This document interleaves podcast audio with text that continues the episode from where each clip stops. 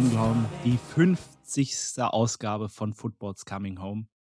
Dazu, ja, heiße ich euch herzlich willkommen. Schön, dass ihr immer noch mit dabei seid. Und ja, ähm, wie kann man dieses Jubiläum besser feiern als mit demjenigen, der mit mir damals diesen Podcast angefangen hat?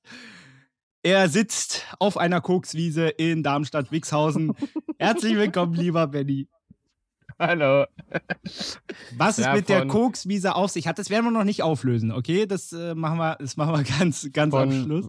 Von deinem Kinderzimmer zu Folge 50. Ja, ja. Sch äh, schön, dass du dich noch dran erinnerst. Vor zweieinhalb Jahren, es war bitterer Winter. Ich glaube, zwischen Weihnachten und Neujahr quetschten wir uns an, an diesen Schreibtisch, haben bestimmt 50 Mal das Intro verkackt.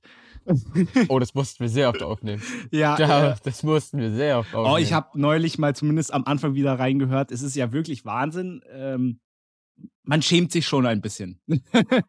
Ach, Wenn man Quatsch. sich so die, die ganz alten Folgen so anhört. Ach Quatsch, die waren super. Aber ich hoffe, ich, nicht, ich hoffe, dass wir uns so im Laufe der Jahre ein bisschen gesteigert haben. Falls es nicht so ist, bitte schreibt uns an Fußballfilm und mehr.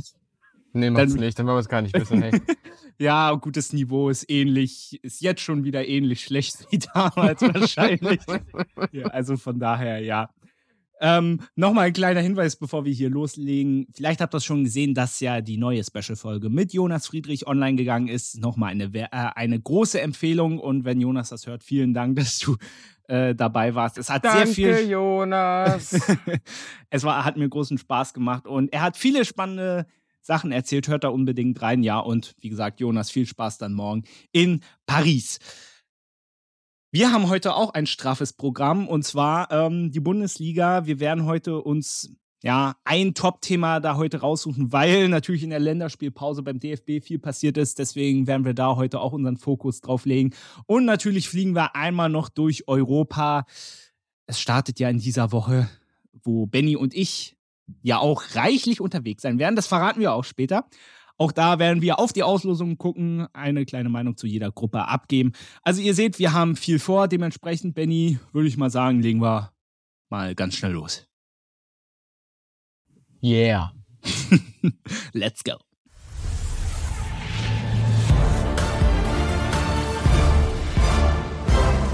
Wir beginnen natürlich wie immer mit der Bundesliga, der vierte Spieltag und unser Top-Thema ist die Freitagabendpartie. Bayern gegen Leverkusen. Und Benny, was soll man sagen? Ähm, ich denke, beide Mannschaften haben schon in, ja, in dieser sehr frühen Saisonphase gezeigt, dass diese beiden Mannschaften, glaube ich, ja gut, die Bayern sind sowieso immer heißer Titelkandidat, aber, aber dass gerade auch Leverkusen in diesem Jahr da den Bayern auch durchaus ein Beinchen stellen könnte. Ist natürlich schon sehr früh, aber ich finde, dieses Spiel gibt zumindest denjenigen, die die Bayern nicht mögen, ein bisschen Hoffnung. Leverkusen. Ja, ja, doch. Leverkusen spielt gut, haben einen guten Kater.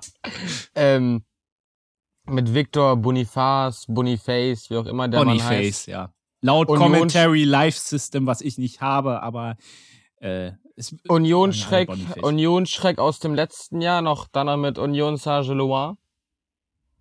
Ja, wenn der so weitermacht. Und darum geht es dann immer im Fußball, ums Tore schießen. Das ist tatsächlich das, das Ziel vom Fußball. Danke. Nach 50 Folgen haben wir endlich rausgefunden, dass es im Fußball um Tore schießen geht. Nein, sollte das so weitergehen, dann äh, ja, ist Leverkusen schon auf jeden Fall oben mit dabei. Haben sich gut verstärkt im Sommer. Ähm, und auch den Punkt jetzt nicht unverdient geholt in meinen Augen. Nee, definitiv nicht. Also äh, zwischendurch, Bayern hat gut angefangen, aber da war ja Bayer auch mal besser im Spiel. Und ich muss ja wirklich sagen, also vor allem dieses Grimaldo-Freistoßtor. Holy shit. Also das war wirklich ein geniales äh, Teil. Also Wahnsinn. Ja, Leverkusen, ähm, wir haben ja letzt, in der letzten Saison äh, Xabi Alonsos Arbeit schon ziemlich gelobt und es geht jetzt nahtlos weiter. Ähm, wie gesagt, wir werden nachher auch nochmal in die Europa League schauen. Da startet ja Leverkusen auch in dieser Woche. Aber das ist, das ist einfach irre. Und auch wenn, ja, das Ganze, ja, dieses Werkself-Ding jetzt nicht so meins ist, aber trotzdem, man muss einfach anerkennen, bombastischer Kader. Victor Boniface, ich liebe den, ist so ein Top-Stürmer. Und Xabi Alonso. Ich hätte den so gern bei Union gesehen. Es gab die Gerüchte, es gab Medienberichte, dass er angeblich schon in der Charité sei. Und ich habe so gehofft und dann geht er zu Leverkusen. Es hat mich so angekotzt, ne? Stattdessen kam Leonardo Bonucci. Aber. Leonardo Bonucci kann keine Tore schießen. Da, das ist nicht sein Ding. Ah ja, also ich glaube, das erwartet auch niemand von ihm. Leonardo Bonucci ist doppelt so alt wie Victor Boniface, okay? ja, das stimmt. Also auf jeden Fall, Leverkusen muss man im, im Blick haben. Finde ich auch vom Kader her, also was für eine Breite die auch haben, das ist irre. Ich sehe sie aktuell auch stärker als Borussia Dortmund. Auch vom Kader her. Ich glaube, das habe ich vor der Saison auch schon so ähm, gesagt.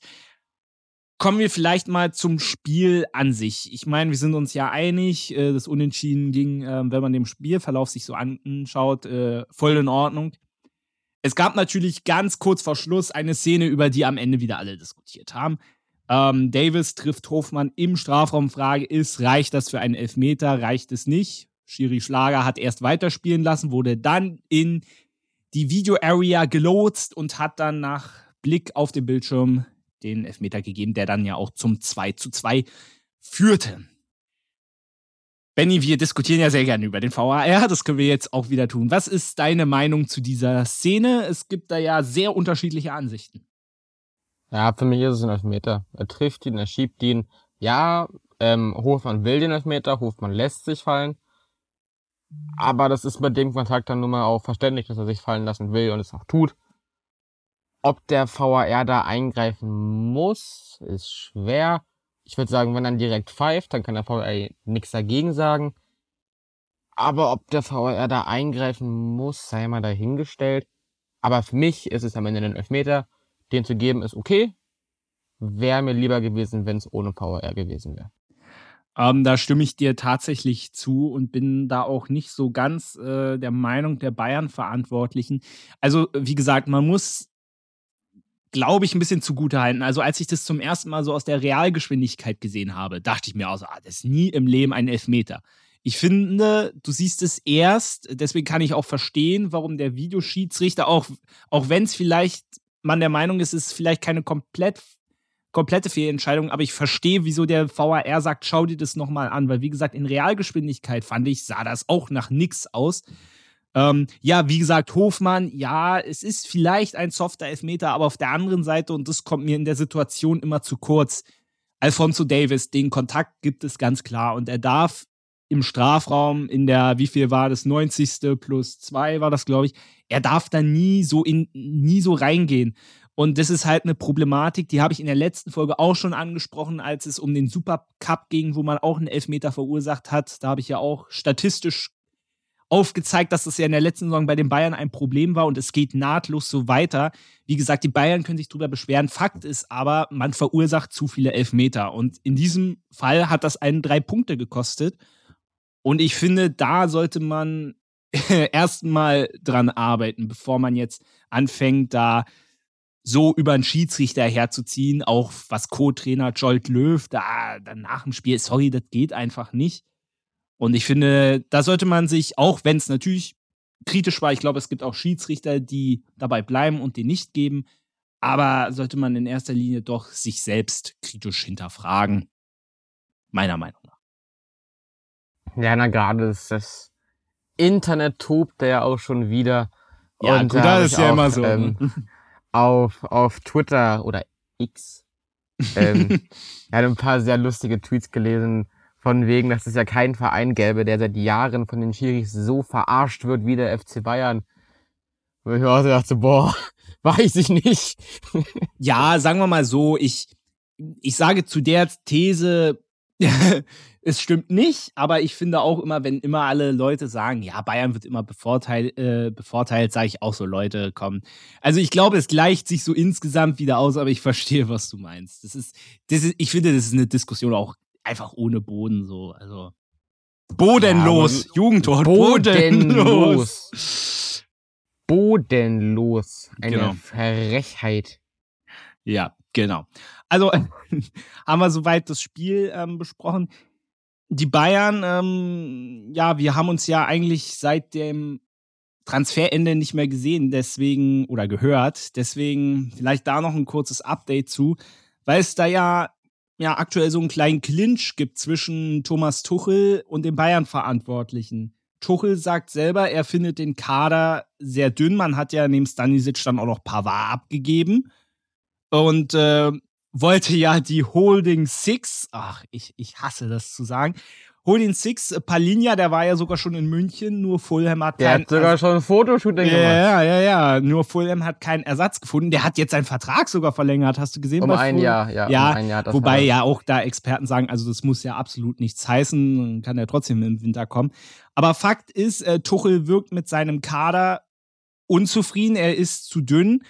Die Verantwortlichen, zum Beispiel auch in Dresden, sagte bei Sky, ähm, dass es ja aber wiederum auch die Chance für junge Spieler aus dem Nachwuchs ist. Aber ist das gerade in der Situation, wo die Bayern ja jetzt sind, ist das nicht ein bisschen aufgrund der Wettbewerbe nicht ein bisschen kurz gesprungen? Naja, auf jeden Fall. Ich meine, ich habe mir gerade mal den, den Kader vom Wochenende angeguckt.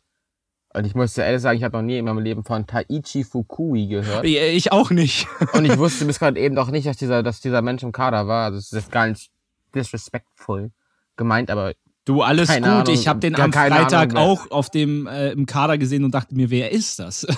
Und wenn du dir dann die Bank von Leverkusen anguckst, wenn dann mit Inkapie, Amiri, Adli, Lojek, Palacios und einen Nathan Teller, der nicht mehr kam, also du hattest einfach Leverkusener Bank mehr Qualität als bei den Bayern. Und das sollte so nicht sein. Und zumal die Verletzungssorgen sind da jetzt nicht gerade groß bei den Bayern. Mir fällt gerade niemand ein, außer Neuer. Und der da Guerrero. Ausfällt. Und Guerrero, genau. Aber sonst, du hast an sich die volle Kapelle und auf der Bank hast du dann Delicht, Chipemuting, Tell, Masraui, Musiala und das war's.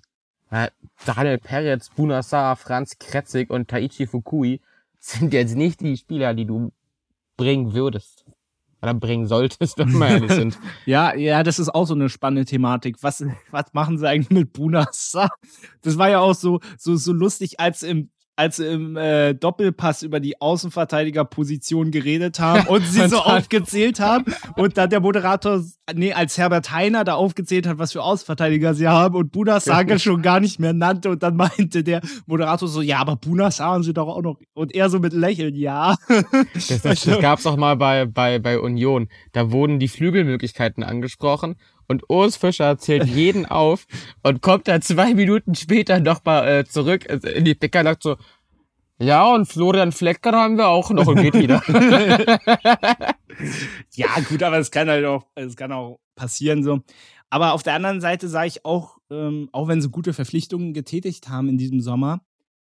Der Kader ist dünn. Ja. Der Kader ist und, dünn. Und was ich halt wahnsinnig traurig und schade finde, ist die Thematik oder vor allem auch der äh, die Personalie Ryan Gravenberg. Ich habe ja. mich ich habe mich da immer gefragt, warum hat man den damals geholt? Man hat es nicht, ich meine, er ist eher ein, ein, ein Zehner. So, da war aber für ihn halt von Anfang an kein Platz. So.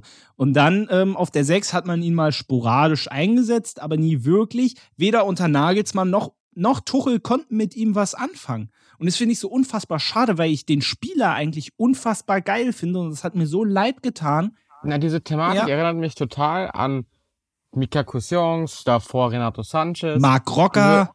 Marc Rocker. Sinan Kurt. naja, gut, aber Sinan Kurt. Nein. aber du, du, du holst junge, talentierte Spieler, gerade auch Renato, Renato, Renato Sanchez, der als Golden Boy zu dir nach München kommt und der dann keine Rolle spielt. Und letzte Saison mit, mit Gravenberg, ja, du machst Transfer Plus. Aber ich glaube nicht, dass du ihn geholt hast, um Transfer Plus zu erwirtschaften. Du hast ihn geholt, damit du einen Spieler für die nächsten zehn Jahre hast.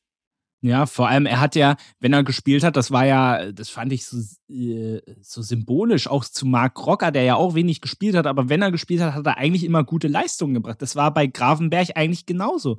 Aber man gibt ihm keine weiteren Chancen und dann ja, muss man das Angebot von Liverpool, die offensichtlich ein bisschen verzweifelt waren, ihnen so viel Geld auszugeben. Also er qualitätsmäßig ist er das wert, aber nicht jetzt nicht nach dem Jahr, was er hinter sich hatte. Und da muss man das angenommen wahrscheinlich Angebot einfach annehmen. Aber also, das ist so wirklich eine Personalie, die mich wahnsinnig ärgert, dass man ja für ihn so absolut gar keinen Platz hatte. Und wie gesagt, auch, auch eine kritische Frage an die FC Bayern Kaderplanung, was man eigentlich mit dem mal so im Sinn hatte. Aber das werden wir wahrscheinlich nie erfahren. Aber, ein, aber eine Sache, bevor wir äh, zu äh, unseren Schnelldurchlauf durch den restlichen Spieltag machen. Harry Kane auch wieder getroffen. Du weißt ja, ich liebe ihn. Äh, siehst du das genauso? Wie siehst du diesen Transfer? Wie siehst du ihn bisher in der Bundesliga? Ja, das war natürlich der Transfer des Sommers, ähm, also nach Benucci. ähm, nach ja, Rob und Robin Gosens. Und Robin Gosens. das war ja auch, ich glaube, es war Tuchel, der gefragt wurde, ja, Boniface hat so und so viele Tore und war so und so viele Millionen billiger. Wo dann auch Tuchel meinte, Kane ist der Schimmer, den wir haben wollten, der Spielertyp, den wir haben wollten, der Mensch, den wir haben wollten. Und ja, das ist eine große, große, große, große Stange Geld. Aber wenn du der FC Bayern bist, die Champions League gewinnen willst, und dieses Jahr weit kommen musst, mit den Transferausgaben musst du weit kommen, da kannst du dir keinen Viertelfinale aus gegen Villarreal erlauben. dann ist das ein guter Transfer und ich meine, bis jetzt, er macht seine Tore, das glaube ich bei jetzt was, vier Tore, vier Spiele oder sowas. Ja, ja, genau. Sprich, auch das ist stat statistikmäßig stark. Und er bereitet ja auch vor, also er ist Deswegen, also, ich mein, ja, ich, ich der, glaub, der, der, der Transfer wird sich ähm, finanziell nie auszahlen. Du wirst nie wieder dir dieses Geld für ihn zurückbekommen, dafür ist er einfach schon, einfach schon zu alt. Ähm, oder hast du den Tweet gesehen von Bayer Leverkusen? Nee. Da standen ähm, Boni, äh, Boniface dem Kane. Und dann, hat, und dann hat Leverkusen hochgeladen, hier Victor Boniface und ein Fan. Wo ich mir dachte, wenn, wenn die Bayern genau denselben Tweet schreiben würden mit Harry Kane und ein Fan, würde es heißen, die sind so arrogant, scheiß Bayern, was erlauben die sich, ja. bla bla bla. Aber da ist wieder lustig. Nein, Harry Kane, Weltklasse-Stürmer, vielleicht der beste Stürmer der Welt.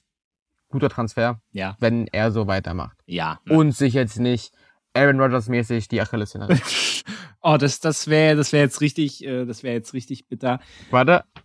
Aber falls du klopfst, dreimal. Passiert nicht, alles gut. Nein, also, wobei, oh, also da hätte ich entgegnet, also ich meine, Victor Boniface hat in diesem Spiel, glaube ich, kein Tor gemacht, Harry Kane schon. Ähm, äh, das soll ja gar nicht, ich liebe ja Victor Boniface auch, das ist ein genialer Stürmer. So. Also, da hat Leverkusen auch jemanden ganz feines geholt. Aber der Vergleich ist natürlich ein bisschen, bisschen absurd. Ich glaube, äh, Victor Boniface muss erstmal über so eine lange Dauer auf diesem Niveau erstmal zeigen, was er drauf hat und vor allem erstmal 30 Victor Tore Boniface, in der Premier League schießen. Dann Victor Boniface hat schon gegen Union getroffen, Harry Kane nicht. Ne, ich werde nichts sagen. Aber Bayern hat ja auch noch nicht gegen Union gespielt. Bla bla bla, ausreden, alles ausreden. Leverkusen auch nicht. Äh, ja. ja gut, auch wieder. Stimmt. Okay. Äh, rauschen wir mal durch den restlichen Spieltag. Ähm, Leipzig-Augsburg, nach elf Minuten war es entschieden. Ein 3 zu 0. Nach elf Minuten stand es schon 2-0. Tore von äh, Xavi, Simmons und Openda. Wirklich äh, Wahnsinn, wie die bei Leipzig einschlagen.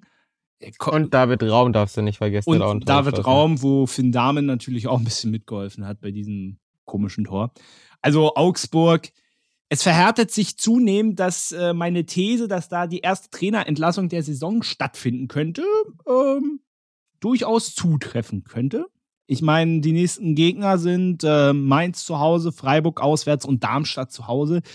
Also ich sag mal so, wenn da in den nächsten Spielen von den drei Spielen nicht wenigstens vier Punkte, sage ich mal, rauskommen, Minimum, ähm, ist die Geschichte mit Enrico Maaßen, glaube ich, vorbei möglich.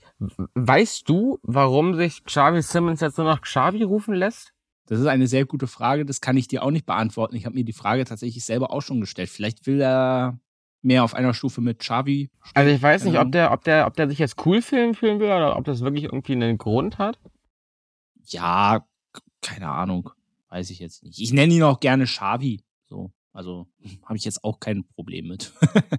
Er ist ein, natürlich für den Verein, den er spielt, äh, freut mich jetzt nicht, aber. Und für das, was er PSV angetan hat, die seine Karriere gerettet haben? Ja, natürlich. Aber man muss ja auch dazu sagen, ähm, wenn er so weiterspielt, wird er auch nicht in Leipzig bleiben. Also ich glaube auch, äh, das ist ja ist das. Ja eh nur verliehen. Ja, ja, gut, das stimmt wohl. Ähm, aber da würde er nach diesem Jahr definitiv woanders hin. Aber ich denke, das können wir kurz fassen. Also, wie gesagt, war klare Kiste von Anfang an. Augsburgs Abwehr, holy moly, das ist. Äh, sollte man sich nicht weiter angucken, beziehungsweise. Ich habe ihn in Kickbase, ich habe ihn in Kickbase und er gibt mir leider Punkt nach Punkt nach Punkt. Der Typ, er ist zu gut. und ich gönn's, ich gönn's ihm nicht, ne? Ich gönn's ihm nicht. Er ist ein, ne? Ja, war nicht so ein netter Mensch, aber er ist halt ein guter Spieler. Deswegen gehen wir, bevor Benny noch was Falsches sagt, wir gehen schnell weiter zu Freiburg gegen Dortmund und äh, ja, die Routiniers, kann man sagen, haben den BVB gerettet. Zwei Hummelstore, Marco Reus, dazu noch das Tor von Donny Malen. Den ich auch bei Kickbase habe. Herzlichen Glückwunsch. War ein guter Spieltag. ähm, aber ja, wieder auf aller, aller letzter Rille. Ja. Knappe Kiste. Also, was? 88., 92. ist schon eng. Vor allem, wenn Mats Hummels jetzt anfängt, auch noch Torjäger zu werden, dann kannst du eigentlich sagen, dass momentan Dortmund im Sturm riesige Probleme hat. Äh, sie haben ja Füllkrug geholt. Haller ist noch überhaupt nicht in Form. Und ja, am Ende macht Hummels die Tore. Das ist, aber vor allem der, der, der Kopfballtreffer, der erste, also das war ja, da hat Freiburg auch schlecht verteidigt. Also hat jetzt Hummels sich irgendwie in, in 16 Saisons in Folge getroffen? Hat er, er hat sich irgendwie irgendeinen Rekord gebrochen gehabt? Weiß ich jetzt gar nicht. Aber auf jeden Fall, ja, am Ende sind es drei Punkte, am Ende ist es wurscht, aber die Kritik wird auch nach diesem Spiel nicht verschwinden. Und was hältst du so, ähm, ja, vor, von dieser Aufregung auch so um Edin Terzic, dass es jetzt schon einige gibt, die so langsam seinen Kopf fordern. Kannst du das nachvollziehen oder nicht? Irgendwo schon, aber irgendwo sind es halt auch Dortmund-Fans, die man eh nicht zuhören sollte. Von daher. Naja, keine Ahnung. Also es ist, der, BVB hat sich in meiner Meinung auch nicht gerade dolle verstärkt, der Transfer von Füllkrug. Ist so ein bisschen kann ich gar nicht, wie ich es aus, ausdrücken soll. Das zeigt den Unterschied zwischen dem FC Bayern und dem BVB. Ja, klar wurde ein Füllkrug Torschützenkönig. In einer historisch schlechten Saison, was Torschützen angeht in der Bundesliga. Füllkrug als dein Starstürmer zu holen, keine Ahnung, das, das ist in meiner und keine, keine Mannschaft, die Meister werden will. Du kannst nicht Spieler wie Bellingham, Guerrero, wer ist noch alles gegangen? Die beiden reichen ja schon. Du kannst ja, nicht ja, zwei absolute Stammspieler abgeben, die mit Benze Baini und in Matcher ersetzen Sabitzer, und denken du dennoch ja brauchst du auch nicht erwähnen. Und dann denken du kannst und, und, dann denken du kannst irgendwie Meister werden. Also kadertechnisch wurden sie von Leverkusen auf jeden Fall überholt. Bei weitem. Leipzig hat in meinen Leipzig hat in meinen Augen auch den besseren Kader. Und Union auch. Also ich verstehe vor allem nicht warum sie diesen Alvarez Transfer nicht finalisiert haben. Das verstehe ich das verstehe ich bis heute nicht. Naja ist halt der BVB, ne? Ja, jetzt wollen wir mal nicht so viel haten, aber ich meine, ich habe es in der letzten Folge auch schon gesagt, dass es ein bisschen komisch ist. Aber wenigstens haben sie diesmal gewonnen. Aber was man auch dazu sagen muss, bei einem Freiburg, die aktuell irgendwie, ja, in, in gewissen Situationen manchmal irgendwie ein bisschen neben sich stehen. Also ich finde, dieses Spiel zeigt so symbolisch, was sie können, aber dass sie manchmal auch komplette Aussetzer haben. Einfach so. Und das ist eigentlich schlecht, weil auch für sie geht es jetzt in Europa nächste Woche los. Und ich habe bei Freiburg irgendwie nicht den Eindruck gerade, dass das gut ist. Ja, Freiburg hängt auch total seinen, seinen Erwartungen hinterher, die Saison. Also, ja, zwei Sieger aus vier Spielen, das ist jetzt nicht schlecht. Aber gerade wenn du dir auch die Art und Weise der, der Spieler an der, an den Niederlagen anguckst, also 5 zu 0 gegen Freiburg zum Beispiel, äh, gegen, gegen Stuttgart zum Beispiel, boah, weiß ich nicht. Also, Freiburg ist noch gar nicht da, wo sie in meinen Augen sein sollten. Ja, und dann halt auch so Leute jetzt die rote Karte durch, durch Höfler. Dann finde ich einen Atubulu, der noch keinen sehr sicheren Eindruck macht. Überhaupt nicht, überhaupt nicht. Ist, halt, ist natürlich jemand mit, mit einem enormen Potenzial, aber aktuell, boah, der vielleicht schwächste Keeper der Liga, also. Wohl ist nicht. Er zählt zumindest zu den unteren, würde ich auch sagen, ja. Also auch da, also ich meine, ich war, ich war der Meinung, dass man ihm die Chance geben sollte. Ich meine, er ist ja auch U21-Nationalkeeper, ganz klar, aber bisher ja, vielleicht muss man ihm auch einfach noch ein bisschen Zeit geben, ähm, aber aktuell ist er sehr wackelig und ich weiß nicht, ob jetzt dann auch noch sein Debüt in Europa, ob das jetzt so wahnsinnig weiterhilft. Das werden wir auf jeden Fall sehen. Und kommen äh, zu Wolfsburg gegen Union. Ein 2 zu 1 für die Wölfe. Union mit mehr Spielanteilen, was ja tendenziell bei Union-Spielen ja eigentlich eher ungewöhnlich ist. Und sie haben, kannst mir gern widersprechen, aber sie haben insgesamt bis auf das Groß ins Tor und natürlich noch ein paar Chancen, aber sie haben nicht so wahnsinnig viel draus gemacht. Also es, sie haben nicht so richtig den Schlüssel gefunden, sage ich mal. Oder zu selten, finde ich. Schwer, schwer. Ich so würde es definitiv nicht beschreiben. Union war dominant, Union war die bessere Mannschaft. Ähm, wenn es so sehen, jetzt hat Wolfsburg auch den Schlüssel nicht gefunden. Aber es ist mal halt einfach reingefallen, keine Ahnung, wie du, wie, wie, wie du sagen willst. Ähm, Union hatte, hatte Chancen, macht der Chancen nicht genug gemacht, das ist richtig. Auch das Ding da in der 97. drei Meter vom Tor, wo dann Behrens acht Meter rüberköpft. Die Chancen waren da, die Tore hätten fallen können, aber die sind halt nicht gefallen. Diese Effizienz, dieser, ja doch, diese Effizienz, die Union so stark gemacht hat in den letzten Jahren, war jetzt einfach überhaupt nicht da am Wochenende. Und dann hat der Gegner halt mal das Glück auf der anderen Seite, macht zwei Dulli-Tore und dann verlierst du das Spiel halt irgendwie. Ja. Ähm, ist ein Dämpfer. Zwei Niederlagen in Folge gab's, gab's lange nicht mehr. müssen wir mal ähm, in den ähm, Annalen gucken, in den Archiven, müssen wir mal kramen. es ist eine Weile her, aber auch, ich finde nicht, dass man irgendwie von einem Formtief oder, oder so, nein, so oder so sprechen kann. Das Gute ist halt jetzt wirklich, dass jetzt, dass jetzt Madrid kommt und die Euphorie dadurch hoch bleibt quasi. Ich glaube, hättest du jetzt einfach nur das nächste Bundesligaspiel, wäre vielleicht so ein kleiner Stimmungsknick drin. Aber jedem war sofort nach Abpfiff, okay, Fokus auf Madrid, Fokus auf die Champions League. Deswegen die Niederlage natürlich punktemäßig scheiße ist, ist ja klar. Aber der Stimmung, glaube ich, überhaupt keinen Abbruch gibt.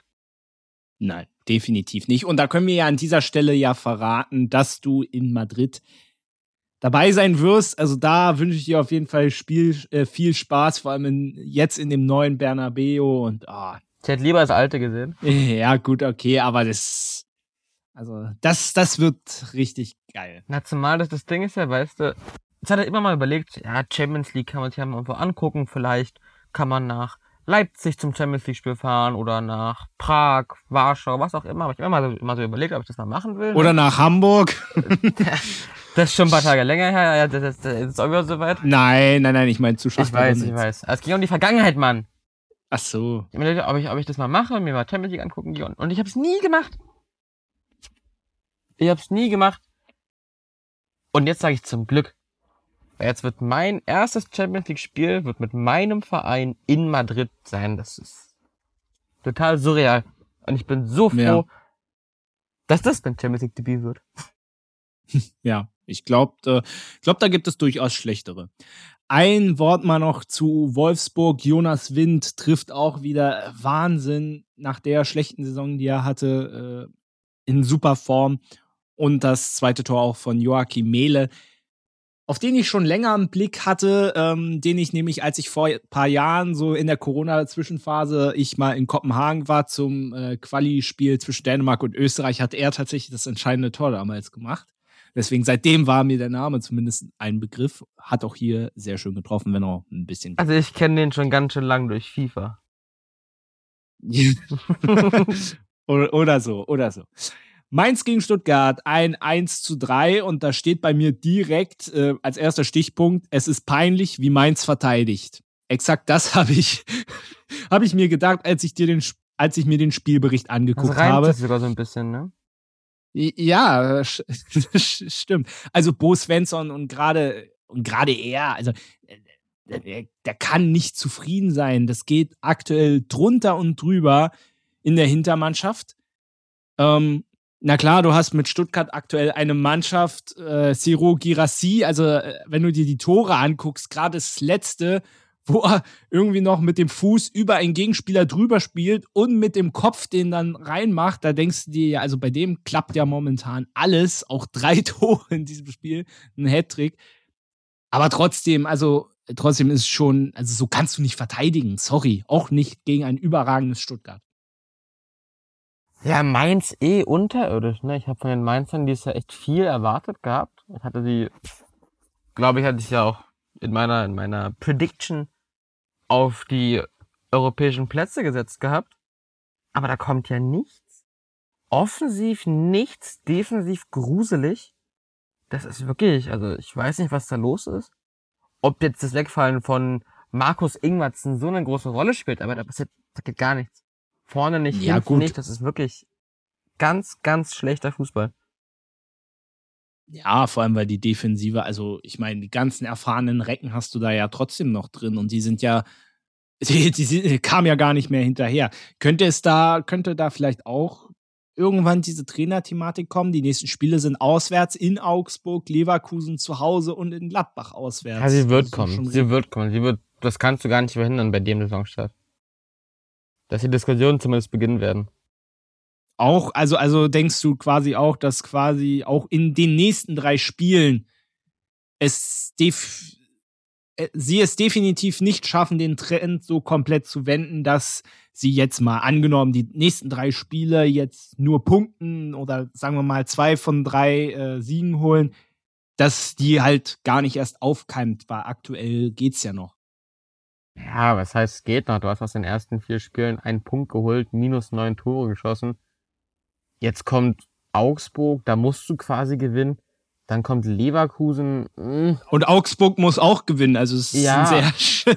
also klar, die Saison ist noch lang. Man braucht ja noch gar nicht von, von Abstiegssorgen oder sowas reden. Aber deren Saisonstart ist so unterirdisch. Du musst ganz schnell irgendwas ändern und wenn es jetzt nicht in den nächsten Spielen besser wird, musst du vielleicht auch die Reißleine ziehen.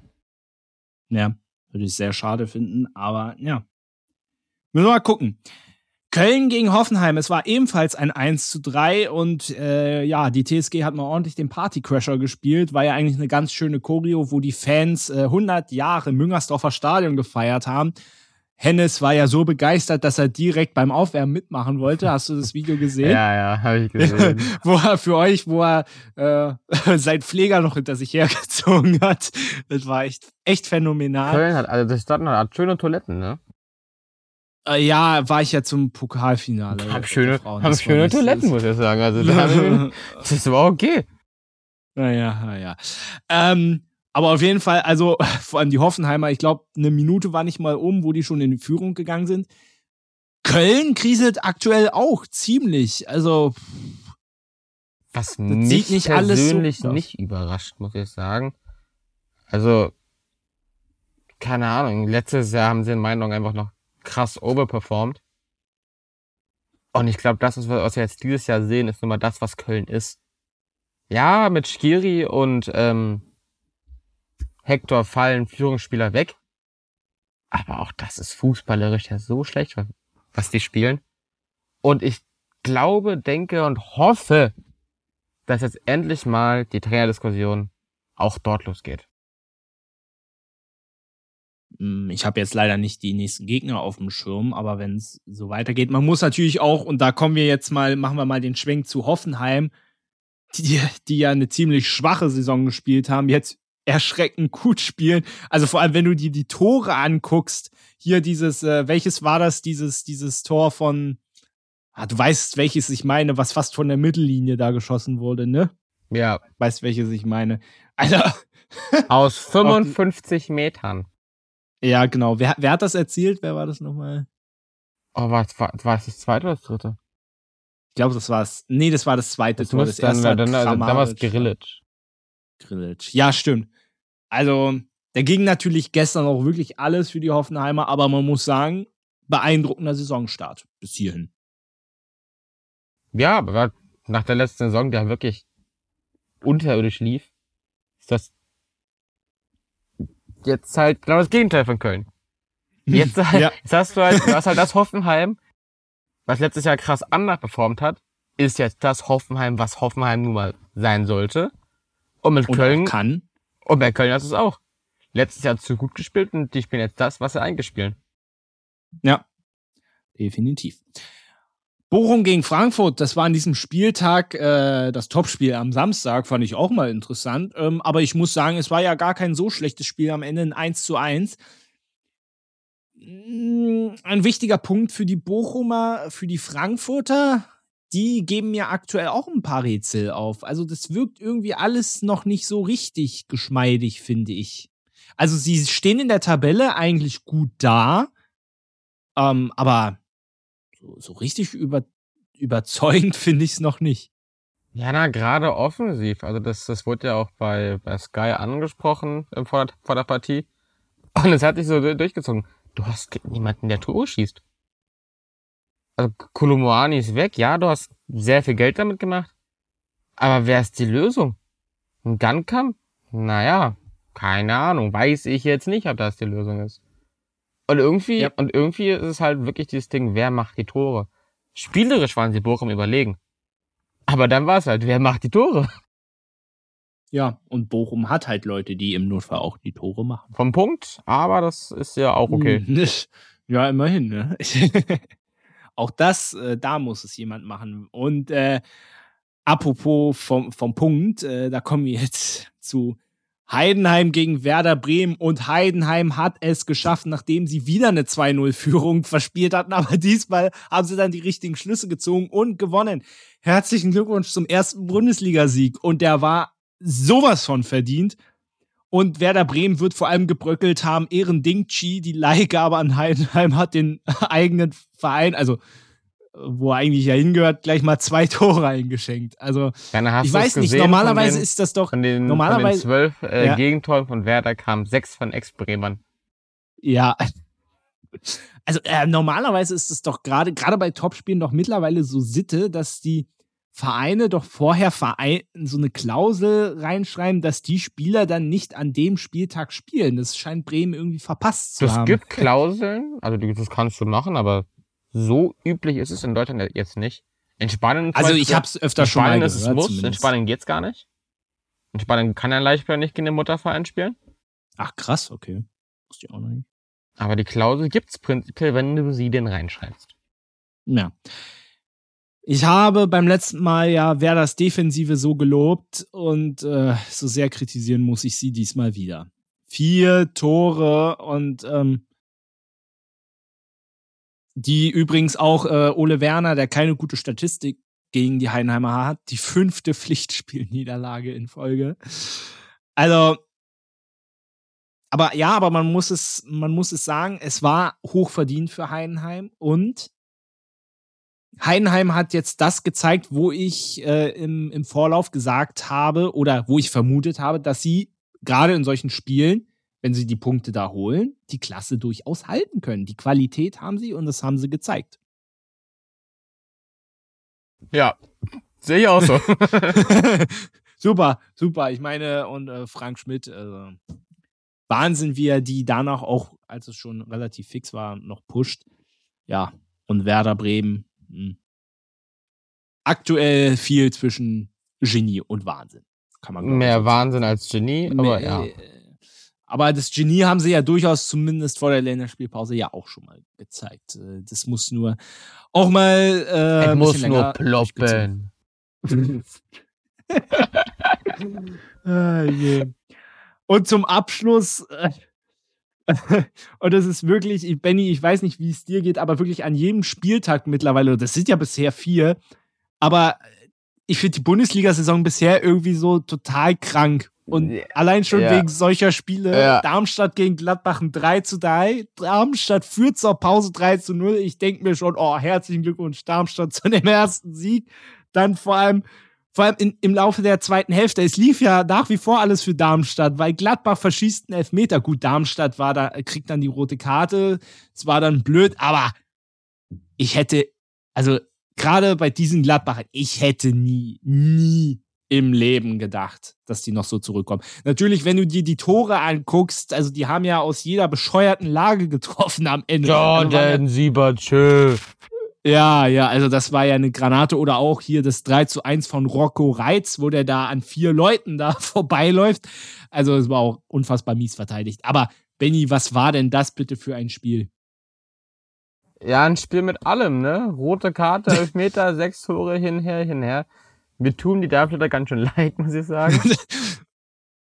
Weil die jetzt auch noch nicht den, ja, allzu schönen Saisonstart hatten. Ähm, bitter. Aber wenn du halt, also jetzt nicht mal nach dem 3, also nach dem 3-0, Alter, kann kein Deutsch mehr, ne? Kann, ja, alles gut. Okay, nochmal. Wenn du nach einer 3-0-Führung nicht gewinnen kannst, wenn du gegen Union in Überzahl nicht gewinnen kannst, wenn du es wirklich einfach nicht hinbekommst, irgendwie Fuß zu fassen und irgendwie ein Spiel zu gewinnen, dann, ja, dann sieht's halt auch einfach nicht gut aus, ne? Vor allem nach einer 3-0-Führung. Die Gladbacher waren am Boden. Ja. Und verschießen dann noch einen Elfmeter. Also das. Äh also nach dem als der Elber, äh, äh, äh, als der Elber verschossen wurde, dachte ich mir, okay, runterfahren, es bleibt dabei. Ich hätte nicht gedacht, dass die dann doch noch trotzdem zurückkommen. Ja, unglaublich. Kommen wir mal zu den Gladbachern. Und äh, ich habe nach dem Bayern-Spiel gut, was sie diesmal verloren haben. Aber ich dachte mir so, egal wer der nächste Gegner ist, die werden das nächste Spiel deutlich schlechter spielen. Und die werden definitiv nicht so an das Spiel rangehen, wie sie es gegen Bayern gemacht haben. Das ist nämlich so dieser klassische Gladbach-Move. Gegen Bayern spielen sie immer unglaublich, wo du dir denkst, Mensch, spielt das doch mal über die ganze Saison, ihr würdet ganz woanders stehen. Und prompt Darmstadt, zumindest in der ersten Halbzeit, es war wieder genau die gleiche Geschichte. Warum kriegt Gladbach es denn nicht einfach mal hin, diese großartigen Leistungen, die sie gegen Bayern ja zeigen, auch mal dann in solche Spiele mal naja, mitzubringen? Du darfst, aber das ist hier, das hieß ja dieses Jahr, ja, Bayern bricht den Gladbach-Fluch, bla bla bla, ne? Wer hat den Elfmeter zugesprochen bekommen, jetzt oder Bayern gegen Leverkusen? Ja, Leverkusen, oder? Welcher Hä? Spieler, welcher Spieler? Ach so. Jonas Hofmann von Gladbach. Der Gladbach-Fluch erlebt. Ich glaube, ich glaube, ich, äh, ich glaube eher, dass Gladbacher mit Jonas Hofmann jetzt nicht mehr so viel zu tun haben wollen. Also Keine daher. Ahnung. Nein, aber jetzt mal, jetzt mal Real Talk. Also. Ja, Gladbach könnte auf jeden Fall höher stehen, wenn sie 34 Spiele lang in Bayern spielen würden. Vielleicht sollte man das mal ausprobieren. Obwohl, das lutscht sich vielleicht dann auch irgendwann aus. Aber ja, aber wie gesagt, also ich, ich verstehe auch nach wie vor nicht, und das habe ich in der Saisonvorschau schon gesagt, ich verstehe die Verpflichtung von Gerardo Seoane nach wie vor nicht. Und wenn es so weitergeht, dann wird der auch nicht mehr da so lange sein. Also, Richtig. Danke, dass du mir zustimmst. Gut, äh, ich glaube, das war diesmal, na, wir versuchen es ja immer so schnell wie möglich durch den Spieltag zu kommen und es gelingt uns nie. Ja. Warum sage ich das dann immer noch?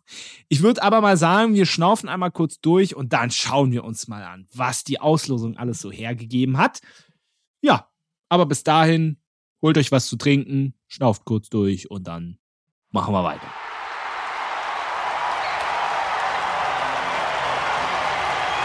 So, da sind wir schon wieder.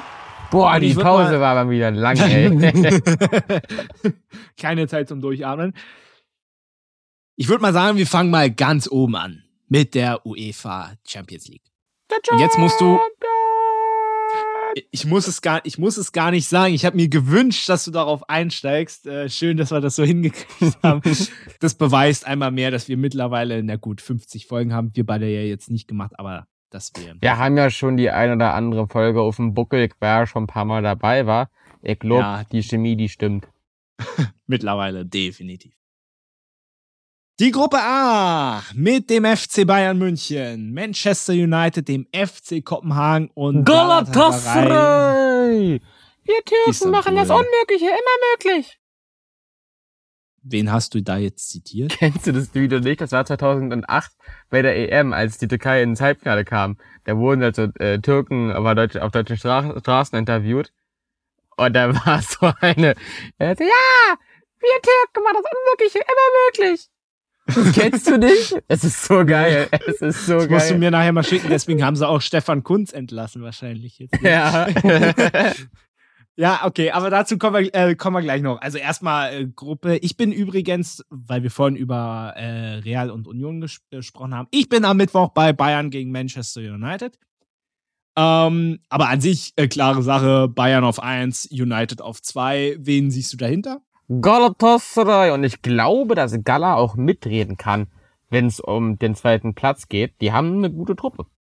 Ja, man muss sagen, United aktuell in keiner guten Form. Also, ja, vielleicht geht da was. Gruppe B, Arsenal, Eindhoven, Lens und Sevilla. Hm. Also ich würde mal sagen, es gibt ja so in der Champions League immer so diese zwei Gruppen, die irgendwie so total lame sind. Also lame jetzt in Anführungszeichen, aber man muss schon ganz ehrlich sagen, also jetzt ein absoluter äh, Superschlecker sind, ist diese Gruppe jetzt nicht. Das ist kein Superschlecker, da hast du schon recht. was, ist, was ist das Superschlecker? Ähm, Wie habe ich das eigentlich jetzt? Ich weiß nicht. Aber ich glaube, da sehen wir eine Überraschung. Sevilla 1, Eindhoven 2, Arsenal 3. Was meinst du wirklich? Ja. Also ich mag ja Arsenal wirklich nicht, aber das kann ich mir beim besten Willen doch, nicht Doch, doch, wir sehen die Überraschung. Okay. Nee, ich glaube nicht. Ich glaube Arsenal 1, Eindhoven 2, Sevilla 3 und Lens 4. Allein schon, weil Sevilla doch wieder die Europa League gibt. können die doch schon automatisch gar nicht auf 1 und 2 sein. Ja, stimmt, die Gruppe C mit Union, Sporting Braga, besagten Real Madrid und SSC Neapel. Ja, das ich ist glaube, simpel. du tippst Union auf 1, das ist logisch. Es war mir so klar, dass du das sagst. Alles andere ist auch gar nicht wichtig eigentlich.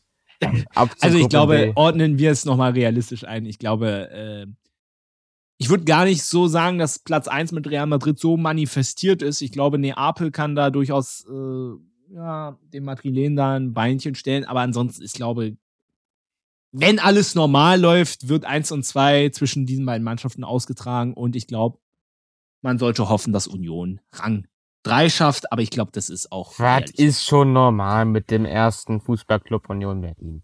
Das ist ja das nicht ist normal. Nee, aber ja, natürlich, eigentlich sollten Madrid, Neapel klar 1 und 2 sein. Und als Union musst du halt gegen Braga im besten Fall sechs Punkte holen und die Europa League klar machen. Das sollte das Ziel ja. sein und das ist es, glaube ich, auch. Die Gruppe D, Benfica, Lissabon, Inter Mailand, RB Salzburg und Real Sociedad San Sebastian.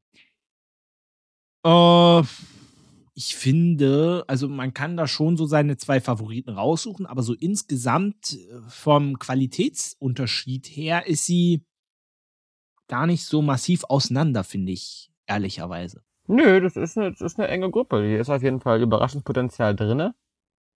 Ähm, gerade auch Real Sociedad hat, so, Real Sociedad hat in den letzten Jahren als, ja, doch schon eins der töpperischen Teams entwickelt. Top-Team würde ich jetzt noch nicht sagen, aber auf jeden Fall zu einem, zu einem guten Team entwickelt. Und, ähm, ja, ich sehe die Chance auf jeden Fall, dass Sociedad auch Benfica und Inter hinter sich lässt. Oh, okay, interessant. Also ich glaube nach wie vor, dass Inter, äh, die jetzt übrigens, hast du gesehen, am Wochenende im Mailand Derby Milan 5 ja, zu 1 ja, aus dem Stadion gefegt haben. Das war Wahnsinn. Deswegen glaube ich auch, dass Inter Erster wird ähm, und ich glaube an das Team. Das war oft. Ist, ist, Roger, ist Roger Schmidt noch in ben bei Benfica? Ja, oder? Ja, müsste ich glaube zumindest sein. Soweit ich informiert bin. Okay. Und da glaube ich, dass Benfica 2 wird. Und ich hoffe sehr, dass San Sebastian wenigstens die Europa League. Die Gruppe E mit Celtic, äh, Atletico, Lazio und Feyenoord. Mhm.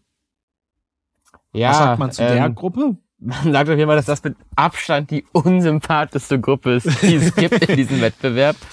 Warum wusste ich, dass Boah, du das sagst? Aber das spielt jetzt, aber es spielt jetzt keine Rolle. Benny. Ich möchte einfach, ja, also sag einfach, was du denkst und dann gehen wir auch schnell weiter. Ist ja kein Problem. Ja, ich denke Atletico 1, Lazio 2, Celtic 3 und die anderen noch 4.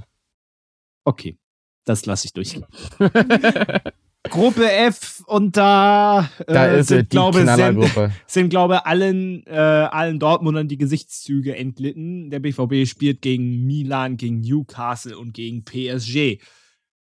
Also so wie der BVB aktuell spielt, äh, können sie sich freuen, wenn sie die Europa League erreichen. Äh, sorry, das klingt jetzt sehr böse, aber es ist äh, nun mal so. Man, man muss es genauso sagen. Ich meine, gut, man muss dazu sagen, Milan kommt ist jetzt vielleicht auch nicht so in der bestechenden Form. PSG hat jetzt am Wochenende auch verloren. Also der Vorteil ist, dass eigentlich fast alle Teams in dieser Gruppe aktuell nicht so gut drauf sind. Also von daher kann es dem BVB vielleicht noch helfen, aber man muss sich extrem steigern und aber, aber jetzt so eine Prediction abzugeben, finde ich jetzt ganz schwer. Tu es. Wir wollen es hören. Ja, gut. Du also, bist ich bin der ja größte kein, Fußballfachmann in Deutschland. Du musst äh, nein, nein, nein, das möchte ich mir nicht anmaßen. Aber ich glaube, PSG wird eins. Ich hoffe, auch wenn ich kein Dortmund-Fan bin, aber für den deutschen Vergleich hoffe ich, dass Dortmund irgendwie Platz zwei erreicht, Milan auf drei und Newcastle auf vier. Ähm, ist in Newcastle vor Mailand auf jeden Fall.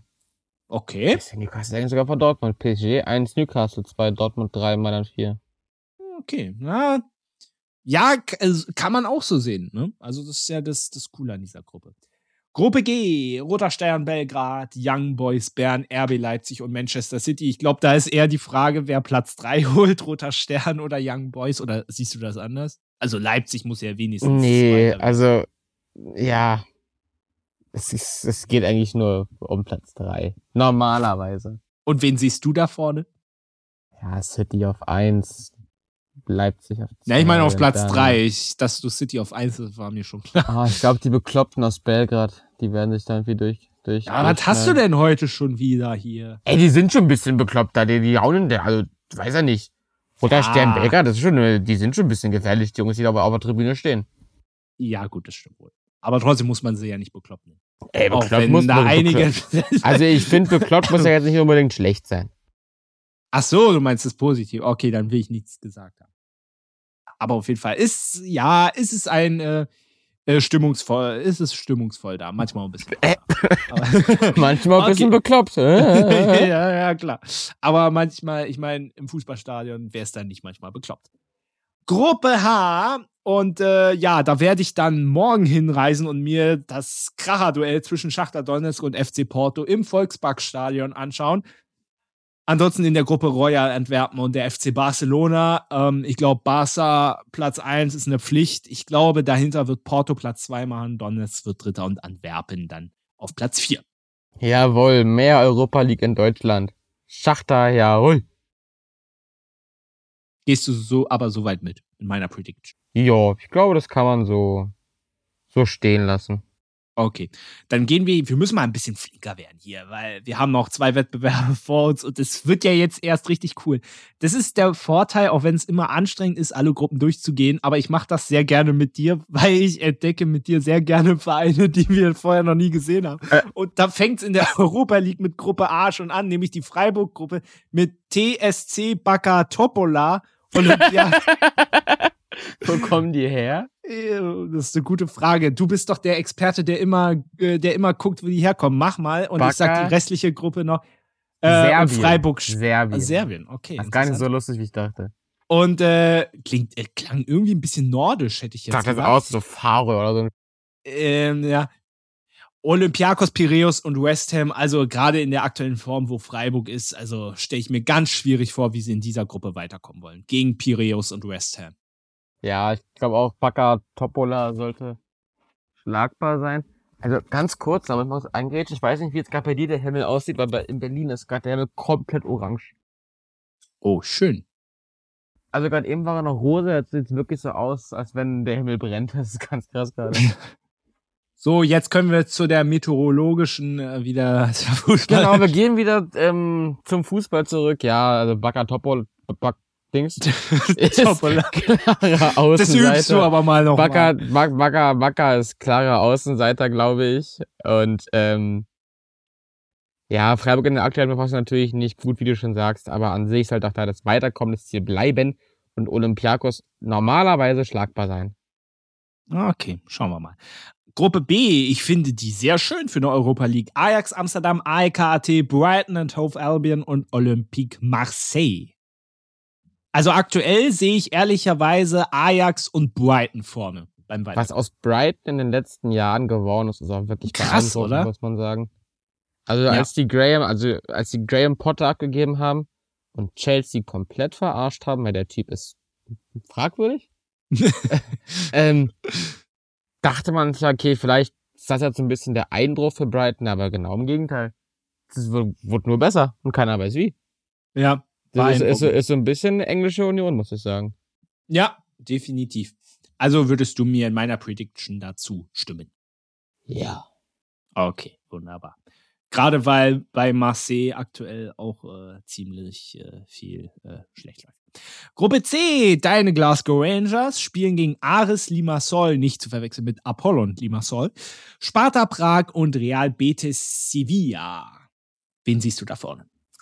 Ähm, Betis ist natürlich der klare Favorit in der Gruppe. Ich glaube, da sind wir uns einig. Jupp. Trotz Isco im Mittelfeld. ähm, und dahinter wird's eng. Ja, vom Namen die Rangers auf jeden Fall, aber auch die sind in der Liga jetzt nicht überragend gestartet. Äh, Prag und Limassol hingegen führen ihre Ligen an. Ich glaube, dahinter wird's eng. Ich glaube, dahinter wird's eng. Ich hoffe, dass es die Rangers am Ende werden auf zwei. Aber ich kann mir da wirklich nach Sevilla alles vorstellen. Ja, ich mir auch. Gruppe D, und da kannst du schon mal googeln, Benny, nämlich da ist Atalanta Bergamo, Sturm Graz, Sporting Lissabon und dann Rakow Częstochow, wenn man die so richtig ausspricht. Częstochowa. Kennst du den nicht? Diesen polnischer Meister. Ach, ehrlich? Da spielt Sonny Kittel. Was, wirklich? Rakow Częstochowa. Deswegen liebe ich diesen Podcast, dass ich auch nochmal gewisse Dinge. Äh, das, äh, ach, krass, okay, interessant. Ja, gut, dann sind sie natürlich der Favorit in der Gruppe, ganz klar. Nee, aber ansonsten jetzt mal Real Talk. Ich denke, Atalanta und Sporting sind schon zum Weiterkommen. Verdammt. Auf jeden Fall sollte alles normal laufen, dann schon. Ähm, auch da ist natürlich der dritte Platz relevant. Wer kommt in die Conference League? Ja, stimmt. Ähm, sehe ich an sich Rakow vorne, aber auch da kann viel passieren in der Gruppe. Hm.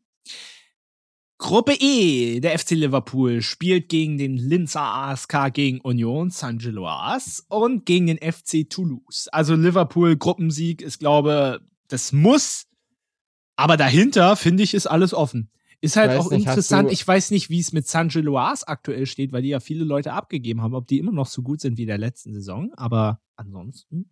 Hast du das Video gesehen gehabt, wo, wo ähm, Serge Loas die Gruppe zugelost wurde und wurde dann genannt, Die Spieler, wo die Spieler im ja. Flugzeug darauf ja. reagiert haben, ja. Äh, für Serge Loas läuft es übrigens nicht so gut nach sechs Spielen, nur neunter Platz mit zehn Punkten. Oh. Bereits. Ja, gut, aber Europa ist ja auch nochmal was anderes vielleicht. Ja, genau. Ich meine, ey, die hatten gegen Union zu Hause gewonnen, das musst du auch erstmal schaffen. Und natürlich am Ende auch rausgehauen. Ja. Danke, UEFA, für die tolle Auslosung. ähm, Ja, Toulouse natürlich so ein bisschen das Überraschungsteam gewesen letztes Jahr in Frankreich. Läuft dieses Jahr auch wieder nicht so doll. Nach fünf Spielen nur äh, sechs Punkte. Von daher ist da auch viel drin, auch für den Lask, der sich auch wirklich gut in Europa etabliert hat. Ähm, ich denke, nach Liverpool ist da alles offen. Hier sogar mit dem Lask. Auf zwei. Okay, interessant, okay. Ich sage, Sancho Loas schafft's. Mal schauen wir mal. Gruppe F, Panathinaikos, Maccabi Haifa, äh, Stade und FC Villarreal. Ich finde, die Gruppe nimmt sich auch nicht so viel, aber Villarreal und Rennen sollten eigentlich. Da gehe ich mit. Okay. Gruppe G, Servet Genf. Ich weiß nicht, ob man die so ausspricht. Servet. Servet Genf, Slavia. Gut, da ist klar, woher sie kommen, aus Genf. Äh, Slavia Prag, AS Rom und Sheriff Tiraspol glaube, Rom muss Platz 1 holen. Ansonsten dahinter sehe ich vielleicht leicht favorisiert Slavia Prag. Aber ich meine, Sheriff Tiraspol hat gerade in der Champions League auch mal gezeigt, dass die auch mal so Mannschaften wie Real Madrid schlagen können. Wir erinnern uns ganz dunkel. Ja, das weiß, glaube ich, hatte keiner, wie das passiert ist, aber das ist passiert. die Jungs aus was? Transnistrien? Oder, war doch Transnistrien, ne? Ja, ich weiß nicht, ob man das so ausspricht. Aber ist ja auch egal. So, Benny, deine Prediction. Wie oft sage ich heute? Gut, offiziell ist es Moldawien, aber ich glaube, da ist irgendwie, also, da gibt's doch hier auch die Diskussion mit wer fühlt sich wo zugeteilt. Genau, die sagen selber, sie sind Transnistrien, aber an sich ist es Moldawien. Ach so, ah, okay. ganz hm. komischer politischer ähm, Konflikt. Ist uns egal. Ähm, ja, aber auch da, ja, Roma, Slavia, das ist sind die Favoriten in der Gruppe. Ich bin froh, dass Slavia endlich mal aus der Conference League rausgeschafft hat. Ich weiß noch, als es für äh, mit Union dahin ging, als es halt von Slavia aus hieß, jo, wir haben uns den Champions League Kader gebaut. Wir haben nicht damit gerechnet, nur Conference League zu spielen. Das hast du auch gemerkt gehabt. Das war echt hier. Ola Jenka war da, Alexander Bar, der jetzt bei Benfica wirklich stark spielt. Also du hast wirklich einen guten Kader damals gehabt und Prag ist immer noch eine gute Mannschaft. Dementsprechend sehe ich die favorisiert nach Benfica. Nach Rom, meinst du? Ach ja. Da Benfica spielt jetzt auch. Äh, ja. ja, nach Rom natürlich. Wir schließen die Europa League an mit einer absoluten Krachergruppe. Bayer Leverkusen spielt gegen Karabakh, gegen Hecken und gegen Molde FK. Ja, das sind natürlich schöne Auswärtsreisen. da hat man richtig Bock. Ja, vor allem Karabakh. Ich meine, wie viele Kilometer sind das? Zu viele. Sehr viele. Ach, sehr, warte sehr mal, das, ist, das finden wir raus. Ja. Leverkusen. Also Karabakh ist ja Aserbaidschan, ne? Nur mal so für euch zum, zum Mithören. Also das ist, äh, es wird eine stramme Strecke. Ich glaube, da kommst du auch gar nicht so einfach hin mit Visum und so weiter. Ich weiß nicht, ich weiß nicht, ob die da so entspannt sind. Aber findet man es gar nicht? Leverkusen, Karabakh, Route. äh, es ist weit. Ihre, ihre Route wird berechnet. Ist Karabakh überhaupt ein Ort? Vielleicht ist das ist Akdam der Ort, aber ich dachte. Hm. ist auf der Landkarte nicht mal vorhanden. Okay, sehr gut. Äh. Egal, also von Leverkusen nach Aserbaidschan sind es äh, immerhin knappe viereinhalbtausend Kilometer über die A3.